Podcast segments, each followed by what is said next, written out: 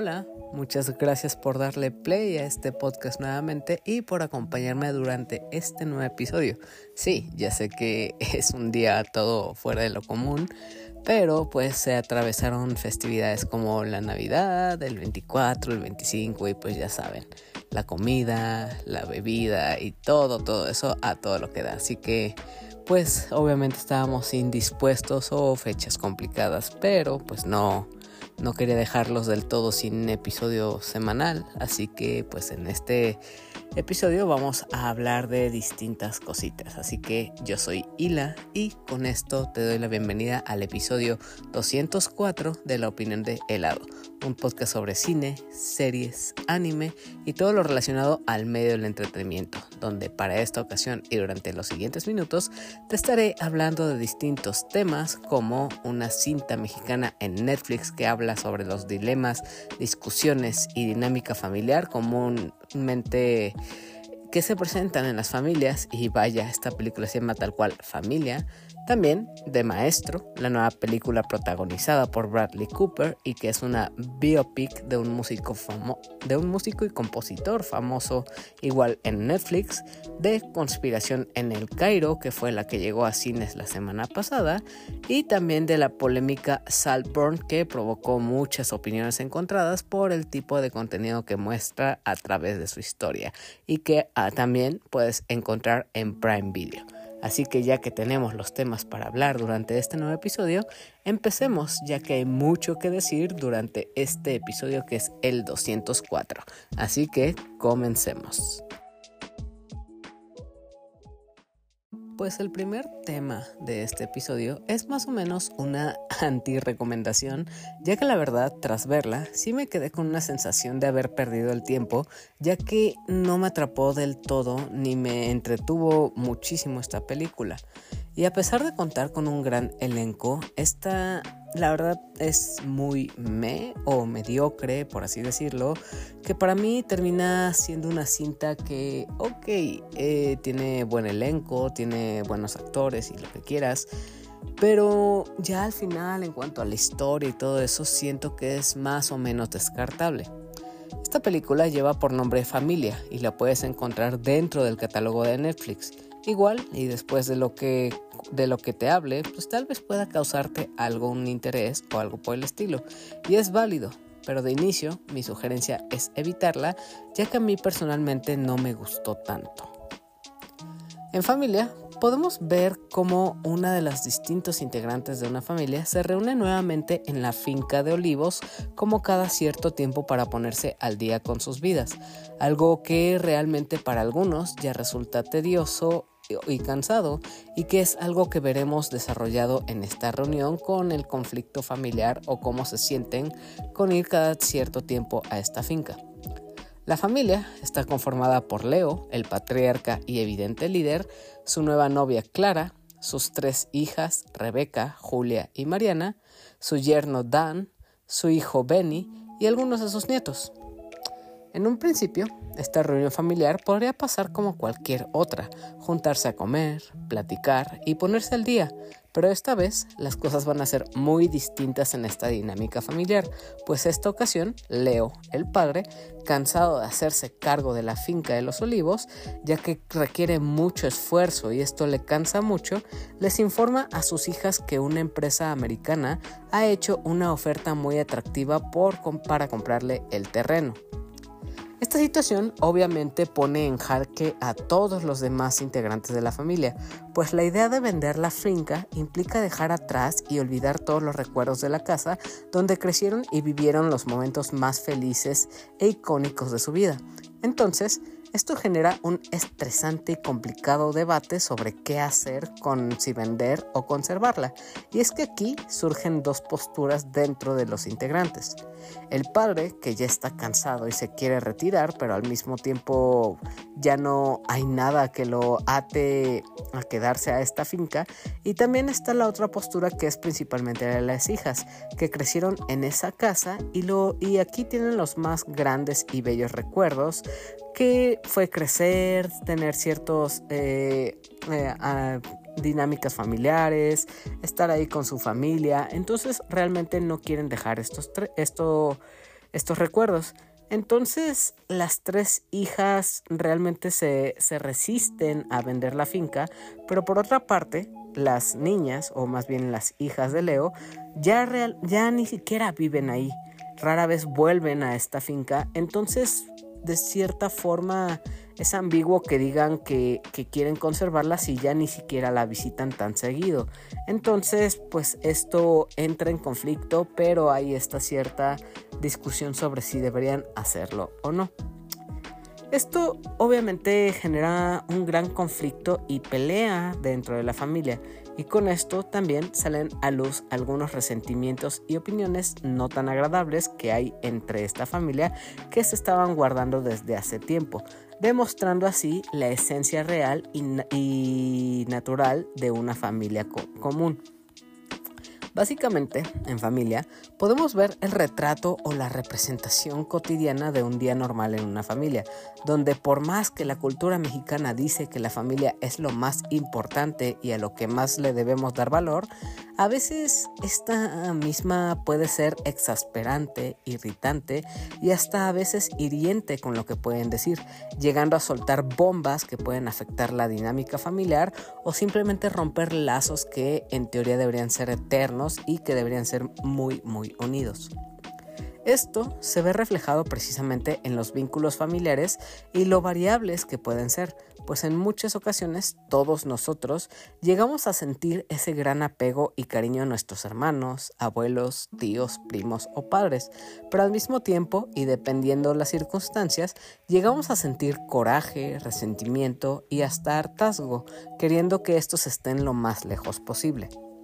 Esto, por varias razones, puede ser algo muy entrañable y familiar para algunas personas, pues la mayoría de las ocasiones las familias mexicanas funcionan así. Entonces, muchas personas pueden sentirse representadas y pues creo que es precisamente ahí donde radica el problema para mí.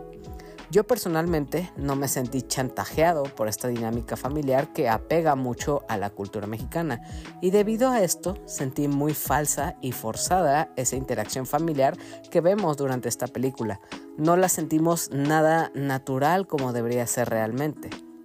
Yo creo que esto se debe a que esa misma interacción que vemos en familia la sentí muy acartonada y plana y eso es a causa de que de por sí la película y su guion no están ensamblados de manera natural o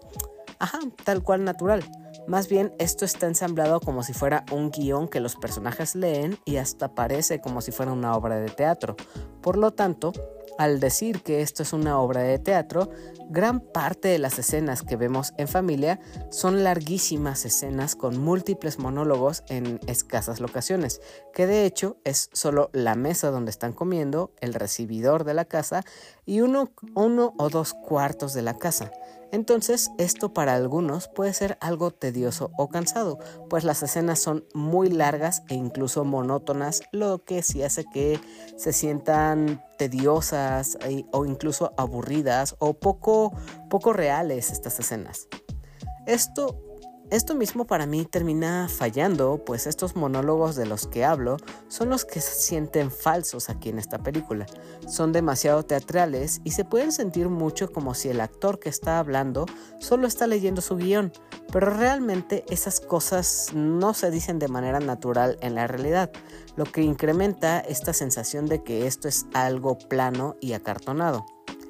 Aterrizando en el dilema que presenta la película, ahí sí tengo que reconocer que es interesante, pues entiendo perfectamente las emociones por las que están pasando las hijas y el padre. Por una parte, la, postura de Leo, el padre, entiendo que él ya pasó toda su vida trabajando en la finca. Ahí crió a sus hijas, estuvo con su esposa y tuvo que cuidar la casa. Entonces, está en una edad en la que ya no quiere la responsabilidad ni tampoco está reviviendo esos recuerdos que alberga la casa. Además de que él es el único que se encarga de la casa, lo cual lo hace muy cansado y hartante, entonces ya quiere deshacerse de ella para librarse de la tarea de cuidar la finca. Por otra parte, Rebeca, Julia y Mariana también tienen razón, pues la idea de dejar ir su hogar de la infancia y la propiedad que ha estado en su familia durante generaciones resulta abrumadora para las tres hermanas porque incluso esta noticia la reciben de manera muy inesperada y de golpe. Entonces el hecho de asimilar la idea de, de vender la casa, de dejar todos estos recuerdos atrás, es una sensación bastante amarga porque pues imagínate imagínate tú estando en esta postura. Llegas a tu, a tu casa, pongámosle por ejemplo la cena navideña que estamos en estas temporadas. Llegas a la casa con tus padres, tus tíos están ahí y el jefe de la familia dice vamos a vender la casa familiar porque ya no nos podemos hacer a cargo de ella. Entonces a ti mismo te llega esta lluvia de recuerdos de las fiestas navideñas, tus cumpleaños, el día que llegaste a llevar a tus hijos o, con, o viviste eh, muchos juegos y dinámicas con tus primos y hermanos. Entonces obviamente toda esta lluvia de recuerdos y emociones te llega completamente y te abruma por la sensación de que pues esa casa ya no va a estar ahí, va a ser parte de otra familia. Entonces esto sí llega a sentirse doloroso o, incluso pues molesto. Y entonces aquí es donde sí entiendes la postura de,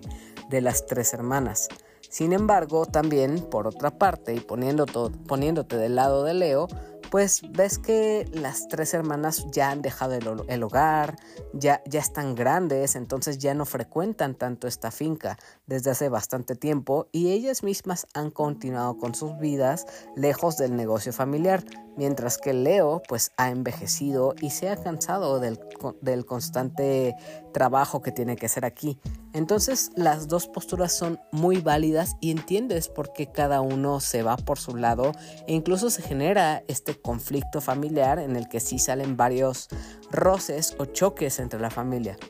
Entonces aquí es donde entra la parte interesante de familia, ya que nos va a presentar ambas posturas y prácticamente este dilema es el que va a generar el conflicto y sacar a reducir esas viejas asperezas en la familia, pero al mismo tiempo también recordará esos momentos que, al padre y a las hermanas los han mantenido unidos y han tenido ciertos recuerdos bonitos. Lo que puedes esperar en esta familia, que es en esta película que es familia, es que la mayor parte de la película transcurre en un solo día, cuando este grupo de personas disfuncionales, cada uno con sus carencias y problemas, se reúne para esta comida en la que tienen esta discusión. Esta historia estará llena de conflictos, drama, roces, peleas y gritos, pero al final del día esta historia nos mostrará una familia con miembros que realmente se preocupan el uno por el otro a pesar de todas las discusiones y asperezas que hay. Dentro de lo mismo que funciona aquí es que sí logra capturar y representar las complicadas tensiones con las que muchas personas tienen que lidiar durante las festividades y cualquier otro evento en el que los familiares tengan que sentarse juntos en la misma mesa. Por lo tanto, ofrece una representación de la familia un tanto real que yo personalmente no sentí tan tan natural del todo, pero veo la idea que tiene de querer representar esta dinámica familiar. Afortunadamente, algo que sí funciona a pesar de esta cierta falsedad que yo sentí, es que los personajes están bien construidos de manera en la que entiendes que todos estos están llenos de defectos, pero al final se quieren y se respetan. Pero dentro de esto mismo, familia no pasa de eso de, de un simple drama o conflicto familiar, algo tan simple y cotidiano que se ve en infinidad de películas y hasta la misma realidad, pero que no va más allá de eso. Entonces, esta cinta no es para nada original, ni va más allá de querer mostrarnos el nivel de actuación de su elenco, que tampoco es para tanto. Eso, además de también rendir homenaje a la imagen o figura patriarcal que provee o toma todas las decisiones como el pilar de la familia quiere idolatrar y representar al padre, que es muy firme y contundente, pero tiene que ser sensible y perceptivo al estar rodeado de mujeres, en su mayoría, mostrando este lado sensible en esta figura paterna. Como dije antes, Familia es básicamente un ensamble de unas cuantas escenas con algunos monólogos. Esto, insisto, no me gustó tanto, pues estos diálogos extensos se sienten demasiado planos y falsos. Se nota que es una lectura de guion con frases muy contemplativas que quieren ser algo poéticas y profundas, pero al menos para mí no se trata de algo interesante o que me atrape tanto. Tristemente, con esto mismo, se desaprovecha muchísimo ese excelente cast lleno de grandes actores mexicanos como Daniel Jiménez Cacho, Maribel Verdú, Ilse Salas, Cassandra Chianguerotti y Natalia Solián, pero ninguno de ellos destaca realmente. Si acaso, Daniel Jiménez Cacho sí es el que mejor luce en pantalla con su rol como patriarca, pero sí siento que pudo haber sido bastante mejor en cuanto a lo que pudo ofrecernos. Creo que su mayor problema es que el guion está mal trabajado, quiere abarcar también muchas microhistorias, pero ninguna se completa no las desarrolla casi nada. Igual también esta dinámica familiar que presenta sí logra ser estresante, pero al final no se siente natural. Además de que al final pues no profundiza en los personajes del todo, dejándolos un tanto incompletos. Pero después de todo, esta es una película fuerte que llega dentro del catálogo de Netflix y tal vez a ti sí sea algo que te interese y que te llame más la atención por esa misma dinámica familiar. Al final a mí personalmente no terminó gustándome tanto, pero es una de las cosas que vi esta semana y tenía que recomendar. Así que esa es familia dentro del catálogo de Netflix. Para el segundo tema de este episodio voy a hablarte de una película que recientemente ha dado mucho de qué hablar por varias razones. Una de ellas es que después de lo que vimos en A Star is Born, esta es la siguiente película de Bradley Cooper en la que él actúa y dirige y hasta ahora él ha sido alguien que ha dado actuaciones muy buenas y una propuesta muy original a la hora de dirigir. Por otra parte, otra de las razones es de las que se ha hablado mucho de esta película es que esta es de esas que busca nominaciones por montón en todos sus aspectos y al momento de verla sí veo que busca cumplir con una checklist para lograrlo. Esta película lleva por nombre Maestro y la puedes encontrar ahora mismo en la plataforma de Netflix. Y como ya te dije, el elemento más llamativo es que se trata de algo protagonizado y dirigido por Bradley Cooper, pero también contamos con la participación de otros actores y actrices como Carrie Mulligan y Maya Hawke. En Maestro, podemos ver lo que sería una historia de amor de la vida real que muestra la relación desde que se conocieron hasta la muerte entre Leonard Bernstein y Felicia Montealegre. Aquí vemos una representación sobre la vida y el arte de ambos, pero que principalmente recorrerá la vida de Leonard Bernstein, una leyenda en el mundo del teatro musical y también la composición para también música de cine. Aquí es importante mencionar que Leonard Bernstein fue conocido por componer, por ejemplo, la música de West Side Story, también la música para el espectáculo de Broadway de 1957 que generó la exitosa película de 1961, también dirigida por Steven Spielberg. Entonces, esta es una cinta biográfica que aborda la vida amorosa y carrera de Bernstein hasta que murió en 1990 a la edad de 72 años. Lo curioso aquí es que Maestro tendrá un principal enfoque en la compleja historia de amor de Leonard y Felicia, una historia que abarca más de 30 años desde el momento en el que se conocieron en 1946 en una fiesta y continúa a través de dos compromisos, un matrimonio de 25 años y tres hijos que a lo largo de su historia pasaron por varias complicaciones por la polémica bisexualidad de Bernstein y sus múltiples infidelidades, pero al final este amor entre Felicia y Leonard fue algo que duró toda la vida. Como dije, Maestro literal es una cinta que busca ser una fuerte competidora en las próximas premiaciones, algo que podríamos definir como Oscar bait. Y esto no es por nada, eh, eh, ajá, no es por nada, pues la pues la verdad, muchos elementos como la fotografía, la edición, el montaje, el vestuario o el maquillaje y sobre todo las actuaciones son excepcionales y funcionan bastante bien en Maestro. Si acaso en lo único que falla o cojea es el guion que tiene, que a mi parecer es bastante simple, pero la grandeza de Maestro radica en la ejecución de los actores, en la música y en la fotografía, que aquí la verdad esos aspectos sí están muy, muy bien logrados.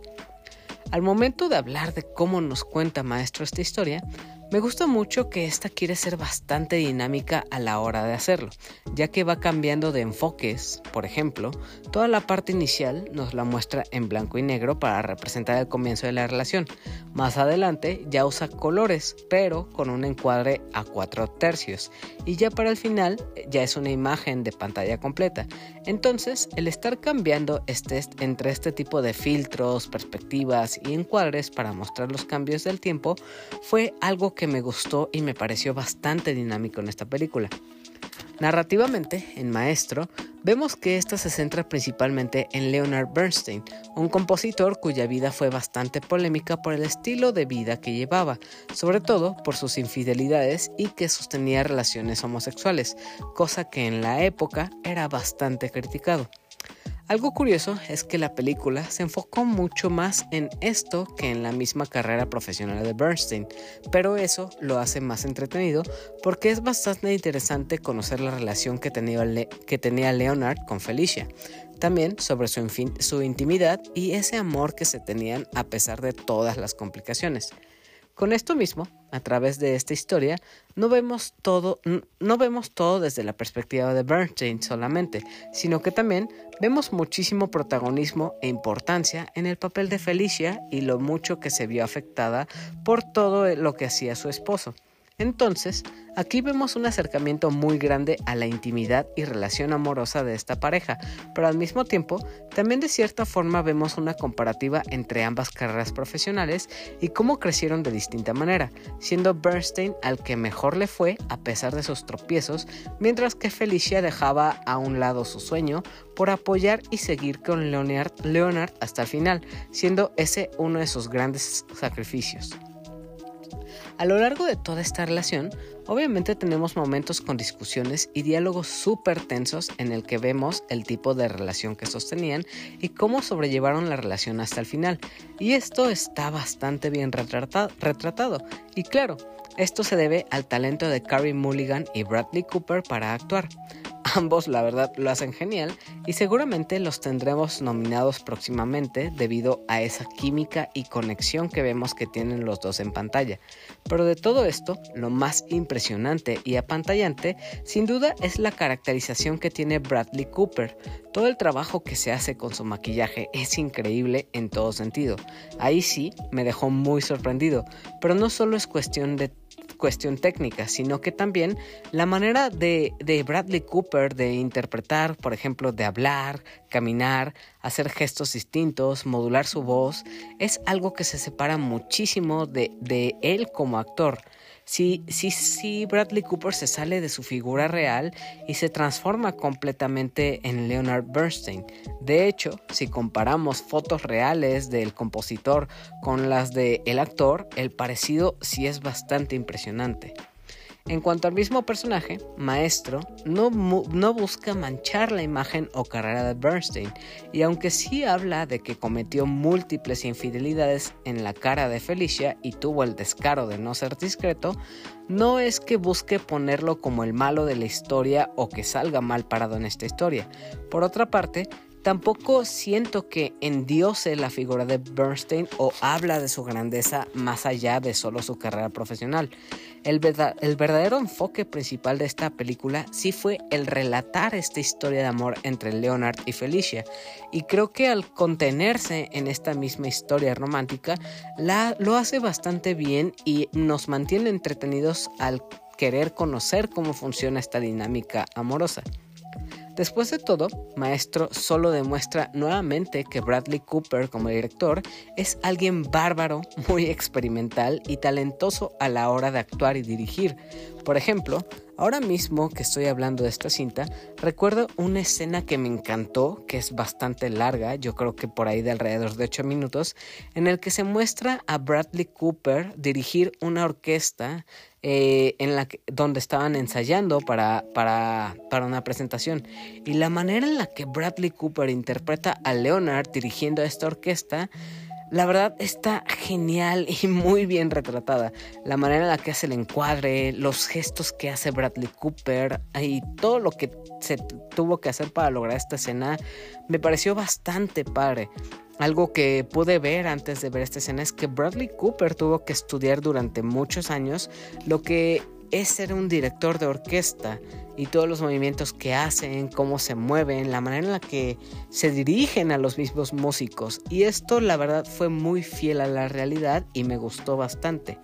Como dato adicional, gran parte de la banda sonora que podemos escuchar en, en esta película es la obra original de Leonard Bernstein. Entonces también, aparte de todo lo ya mencionado, esto dota de más autenticidad a la película. Finalmente, Tal vez Maestro no sea la gran cosa narrativamente o tal vez tenga un guion complejo o profundo. De hecho, como dije, es bastante simple en, en, su desarrollo, lo cual no es nada espectacular, pero donde verdaderamente destaca Maestro y la vuelve algo verdaderamente recomendable es por sus aspectos técnicos como la fotografía, también sobre todo el maquillaje y el peinado, y además también de las grandes actuaciones que hay, donde seguramente en los próximos premios Oscar la competencia a mejor actor será entre Bradley Cooper por Maestro y Cillian Murphy por Oppenheimer. Así que ya veremos qué sucede con las próximas premiaciones en cuanto a Maestro. Así que ya es momento de dejar a eh, Maestro de lado y pasar al siguiente tema. Ahora veamos al tercer tema de este episodio y se trata de una película que ganó por mejor cinematografía en el Festival de Cannes y que llamó la atención del público por ser un intenso thriller político religioso que narra una historia compleja de maniobras políticas entre facciones estatales y religiosas que buscaban ocupar un puesto muy importante de poder en la prestigiosa Al-Azhar en el Cairo, Egipto. Siendo así esta película una crítica al gobierno y religión islámica por su manera de operar y los conflictos pues legales, políticos y gubernamentales que puede haber. Esta cinta lleva por nombre Conspiración en el Cairo. Aquí en México le pusieron Conspiración Divina. No sé por qué fue este caso, pero no creo que sea el nombre atinado. Otro nombre con el que puedes encontrar esta cinta es The Boy from Heaven. Esta película fue de las que llegó este pasado jueves a cines junto con la de Aquaman, pero entre esas dos películas que llegaron, que prácticamente eran las importantes en cines, la verdad sí me llamó más la atención The Boy from Heaven o Conspiración en el Cairo. La historia que nos cuenta Conspiración en el Cairo va de que el primer día después de las vacaciones de verano, el gran imán se derrumba y muere frente a sus alumnos en una prestigiosa universidad del Cairo. Esto es un suceso bastante importante, pues tras esto, inmediatamente se tiene que buscar un suplente que sustituya este puesto, lo que marca el comienzo de una batalla entre distintos poderes por tener el dominio y control de este puesto. Esto es solo el preámbulo de la historia, pues Conspiración en el Cairo se centra más bien en Adam, el hijo de un pescador que de manera casi milagrosa recibe la oportunidad y el enorme privilegio de estudiar en la Universidad de Al-Azhar en el Cairo, el epicentro del poder del Islam gracias a una beca que recibe por su esfuerzo y dedicación.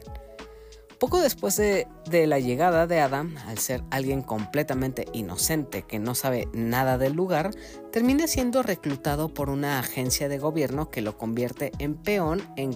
para que sea un mediador y espía para lograr que el mismo gobierno se coloque como, como cierto líder dentro de esta religión, ya que ellos pues tienen a un imán que quieren que, que sea el que tenga este dominio sobre el poder religioso. Así que esto es, lo hacen con el fin de tener ya este liderazgo o esta, esta, este dominio en el ámbito político, pero ahora también en el religioso.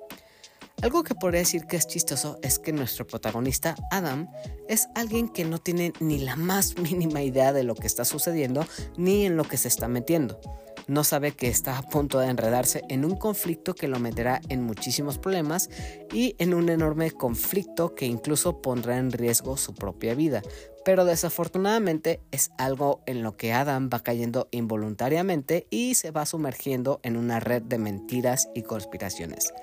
Él realmente nunca pidió ser parte de esto, pero por una mala coincidencia se terminó metiendo en un, en un tremendo desmadre del cual ya no podrá salir tan fácilmente.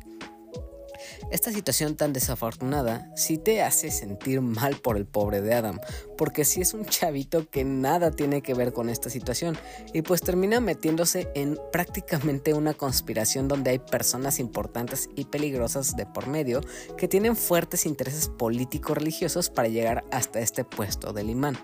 Entonces, como puedes ver, Conspiración en el Cairo va de este chico inocente que se mete en un juego de alianzas y traiciones donde siempre hay alguien por encima que manipula todo lo que está pasando y tiene el control sobre el destino y la fortuna de los involucrados, en donde, en donde Adam precisamente se ve en riesgo de morir si no cumple lo que se espera de él y no hace lo que le dicen, comprometiéndolo a llegar hasta el fin de esta conspiración donde no la tendrá nada fácil y se meterá en varios problemas.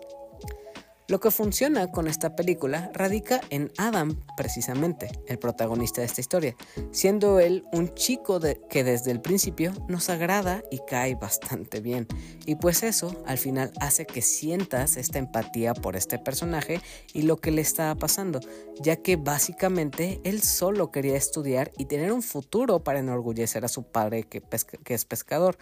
Pero todo esto se va complicando de manera bastante fea, pero como va progresando este thriller, hace que nosotros como audiencia, al ver todo este desmadre que va creciendo y creciendo y creciendo,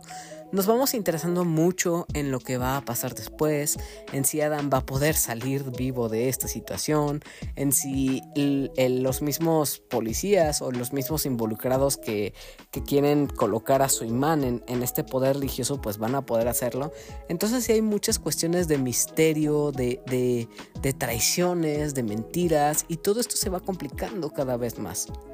Obviamente al ser una trama llena de estos temas de conspiración y juego de, de, lealtades, los riesgos que implica y que vemos en la trama y la amenaza que hay va creciendo lentamente. Poco a poco las cosas se complican más y tenemos varios giros argumentales bastante interesantes que evidencian una, una, hipocresía enorme dentro del gobierno islámico, además de que hay varios secretos que se van desencubriendo como asesinatos, matrimonios ilegales y más cosas que nos mantendrán tensos e interesados en todo esto, esto que está sucediendo. También, al ser algo de otra cultura, que en este caso es la islámica, es interesante aquí aprender sobre distintas culturas, sobre sus rituales y en general en cómo se vive en otras regiones del mundo. Por ejemplo, aquí en The Boy from Heaven aprendes sobre los niveles religiosos que hay en esta cultura y en esta religión, como por ejemplo, también aprendemos sobre el al-Azhar, que aquí es el centro religioso islámico más importante en el mundo que se ubica en el Cairo, o también aprendemos que el hecho o, lo que significa ser un imán, que es algo que he mencionado mucho durante esta, este, esta opinión. Y un imán prácticamente es considerado algo al mismo nivel que el papa en esta cultura. Entonces entiendes por qué es tan importante para el gobierno tener una figura tan importante dentro de la religión para así tener dominio sobre todas las personas. Igual, Aquí entonces conoces la existencia de lo que hace, la, la, existencia y la importancia de lo que hace Adam en esta historia, que ahora él es considerado un ángel al ser reclutado como espía. Y un ángel también aquí es considerado como un topo que funge como espía de lo que sucede en estas, en estas situaciones.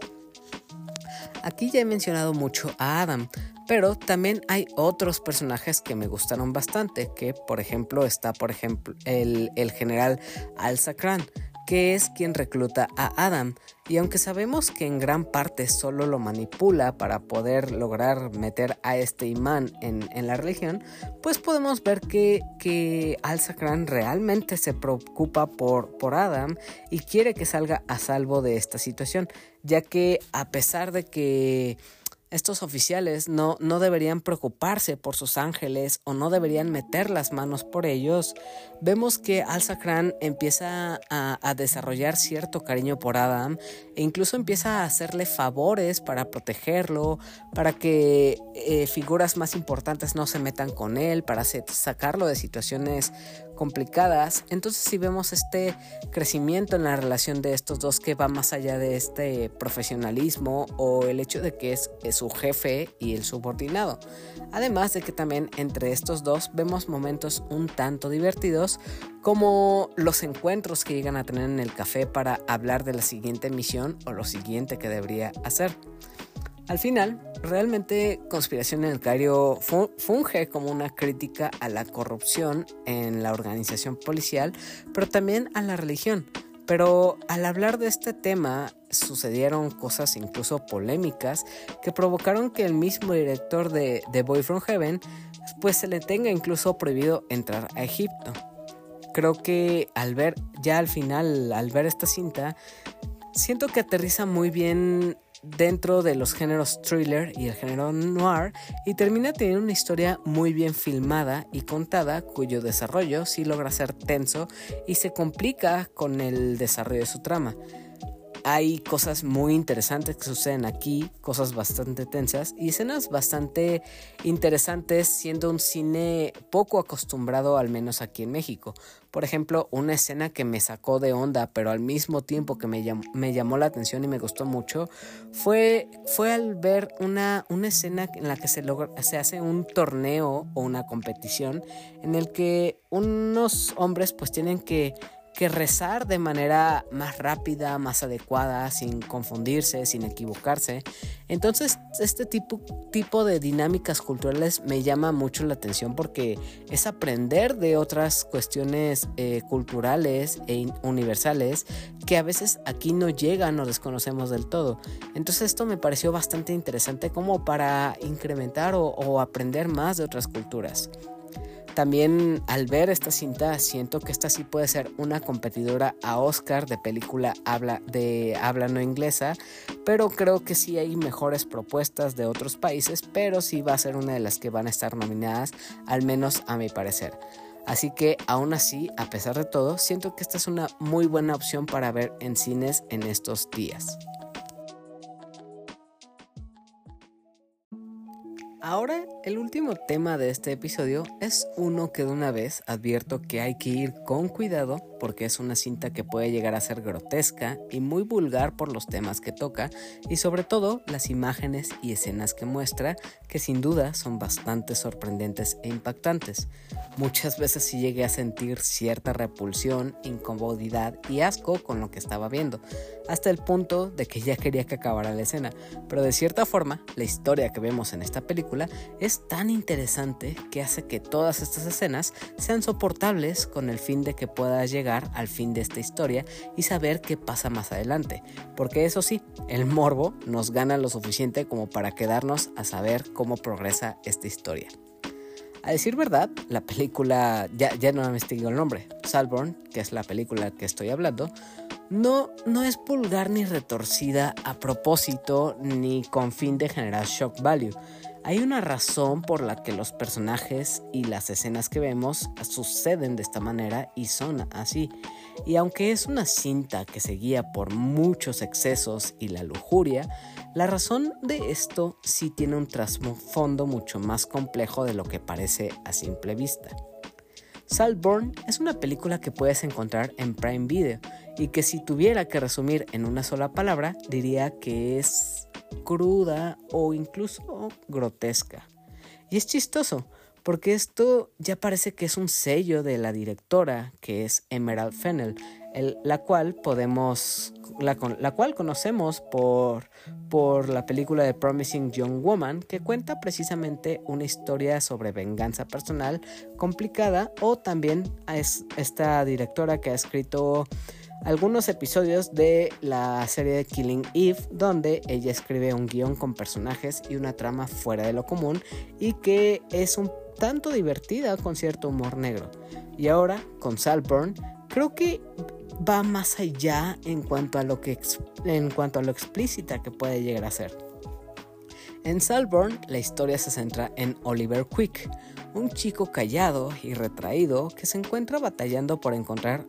su propio lugar en la Universidad de Oxford, universidad a la cual pudo ingresar por una beca, lo que lo coloca en una clase social muy alejada de la mayoría de los estudiantes comunes aquí. Al poco tiempo, mientras se va acostumbrando a estar en esta universidad, el conocer maestros, compañeros y tutores,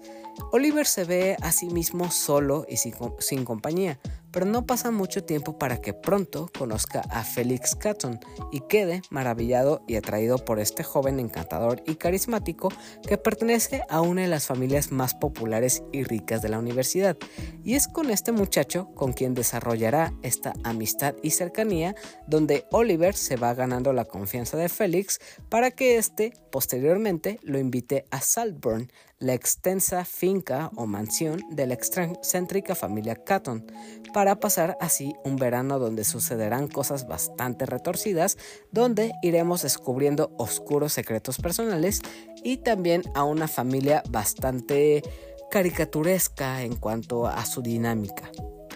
En un principio, Saltburn parece ser solo una película polémica que busca mostrar la lujuria, la pasión y lo grotesco en altos niveles solo para generar impacto, algo así como la serie de Elite o incluso las películas de After, pero esto no podría estar más equivocado o alejado de la realidad, ya que no solo se trata del sexo o de la misma vulgaridad en sí en esta película. Esto es parte de una crítica sutil pero todo lo que sucede detrás o, la razón por la que pasan las situaciones que vemos en pantalla son con un fin mayor y son más complicadas de lo que parecen a simple vista. Desafortunadamente no puedo profundizar más allá de más allá que de, lo que acabo de mencionar de, de la película pues hay muchas cosas que si las menciono o si llego a indagar un poco sobre ellas, arruinaría completamente la película, ya que podría caer en spoilers sobre, sobre esta historia y esto cambiaría completamente la experiencia que puedas tener y quitaría todo el encanto que tiene Salburn, ya que la maravilla de esta película y lo que funciona muchísimo aquí radica en esos giros argumentales y el misterio que presenta esta trama. Pero de lo que sí puedo hablar de Salborn es de sus personajes, de la dirección, el montaje, el montaje que tiene, la escenografía y básicamente todo lo técnico, ya que además de, esa trama tan enredada, tan, tan compleja y tan morbosa que tiene, hay muchos elementos que son muy destacables en esta película. Y creo que dentro de todas las películas que he hablado, esta sí destaca como la mejor y la que más recomiendo para ver. Para empezar, la verdad, Emerald Fernell con Saltburn demuestra lo buena que es a la hora de dirigir. Siendo sincero, Promising Young Woman creo que sí me gustó más, pero la verdad, esta nueva entrega no se queda atrás. Aquí, Emerald Fennel nos trae una historia que tiene cierta complejidad o mensaje detrás de lo que presenta, ya que busca hacer una crítica a comportamientos o a, comportamientos de los ricos o a sectores sociales evidenciando las carencias que pueden tener. Esto representado por personajes que están dotados de una personalidad caricaturesca, extravagante y exagerada, y considerando su elenco de grandes actores, estos personajes están muy bien retratados. Dentro de ese maravilloso cast podemos encontrar a Barry Keoghan, a ese chico que hemos visto en El Sacrificio del Cordero Sagrado, Eternals o Banshees of Inisherin, siendo este protagonista reservado y misterioso. También podemos encontrar a Jacob Elordi, a quien conocimos en la serie de Euphoria, en el stand de los besos, y aquí lo, y también lo veremos en Priscilla, y aquí hace de chico guapo y popular, y también está Rosamund Pike, entre varios otros actores que la verdad todos, todos están muy bien casteados y actúan súper bien teniendo personajes con personalidades muy variadas y que hacen cosas que pues van a hacer que nos caigan bien o que detestemos en cuanto a lo que hacen a la hora de salir en pantalla. Ya lo mencioné antes, pero dejo de nuevo la advertencia. Saltburn es, es una película llena de escenas impactantes y grotescas hay muchas cosas relacionadas al sexo, al alcohol, al vómito y a través de todo esto retrata muy bien ese deseo o esa ambición de poseer a otra persona de manera tóxica, o también como esta misma ambición puede ser algo que consume a una persona hasta volverla en alguien loca y malévola, y eso se ve muy bien desarrollado en sus personajes. Esto último va de maravilla en la trama gracias a que Salborn Cuenta con un guion súper complicado que cuenta una historia que de por sí es ya muy interesante y te engancha desde el principio por todas estas interacciones y relaciones que vemos y que en su narrativa aborda con la sátira, la comedia negra, la crítica a la clase alta y cómo en estos niveles sociales hay esta relación directa entre lo que implica la elegancia, pero al mismo tiempo este contraste con la vulgaridad, la lujuria y la perversión. Y con todo esto, a Salborn se le puede comparar por su temática y narrativa a otras películas como The Talented Mr. Ripley o incluso un poco a películas como Babylon por toda esa cuestión de los excesos, solo que en Salborn vemos muchas más imágenes impactantes y que para nada están dirigidas a una audiencia joven o a personas sensibles, ya que sí podría incomodar muchísimo a las personas, pues sí es una cinta que logra retorcerte y hacerte querer voltear la mirada. Otro punto que quiero tocar es el de la locación, donde sucede toda esta cinta, y que es prácticamente lo que le da el nombre a la, película, que es la, mansión de la familia de Félix, que precisamente se llama Salborn, que es esta propiedad gigantesca, de jardines, piscina, un laberinto, muchísimas habitaciones y decoraciones por todos lados, conformada en su mayoría por arte, y que al final esta misma mansión funge como el símbolo de la aspiración y el deseo que desata esta locura en los personajes que entran a esta casa. Yendo más a algo más técnico, esta cinta está filmada en un formato 4 tercios, o sea, una imagen más cuadrada, lo que hace que se sienta más reducidos los espacios que están enfocando y se perciba esta cercanía e intimidad en los personajes, además de que así uno puede notar más fácilmente esos pequeños detalles del montaje en la pantalla y todas esas decoraciones, esos muebles, esa, esa fotografía tan detallada que hay, aquí se percibe muy bien. Al final, puedo entender que esta sea una película difícil de recomendar por la temática que aborda, ya que aquí hay de dos, o Saltburn te gusta muchísimo por las actuaciones, la historia y dirección, o terminas odiándola por lo, lo, grotesca que es. Pero algo que es cierto es que esta es una cinta que va a estar presente en las futuras premiaciones, que por cierto en los Globos de Oro ya se llevó dos nominaciones. Y también quiero hacer una, una mención a esa escena con la que cierra Saltburn hay una escena que solo voy a decir que trata sobre un baile con una canción bastante icónica que a mí me gustó bastante. Es muy memorable esta escena y frente a todo lo que vimos en Salborn, toda, toda esta vulgaridad, toda, toda esta trama enredada, los personajes complejos,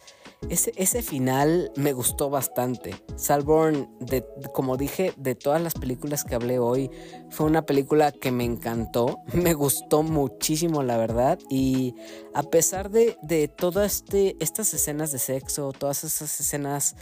grotescas o asquerosas o incluso escatológicas, si dejas todo, este todo esto de lado y logras superarlas, la verdad Salborn sí, sí es una película muy, muy, pero muy buena y que recomiendo bastante. Así que creo que con esto ya puedo cerrar con los temas que hay para este episodio 204. Y pues ya que terminamos los, los temas de este episodio,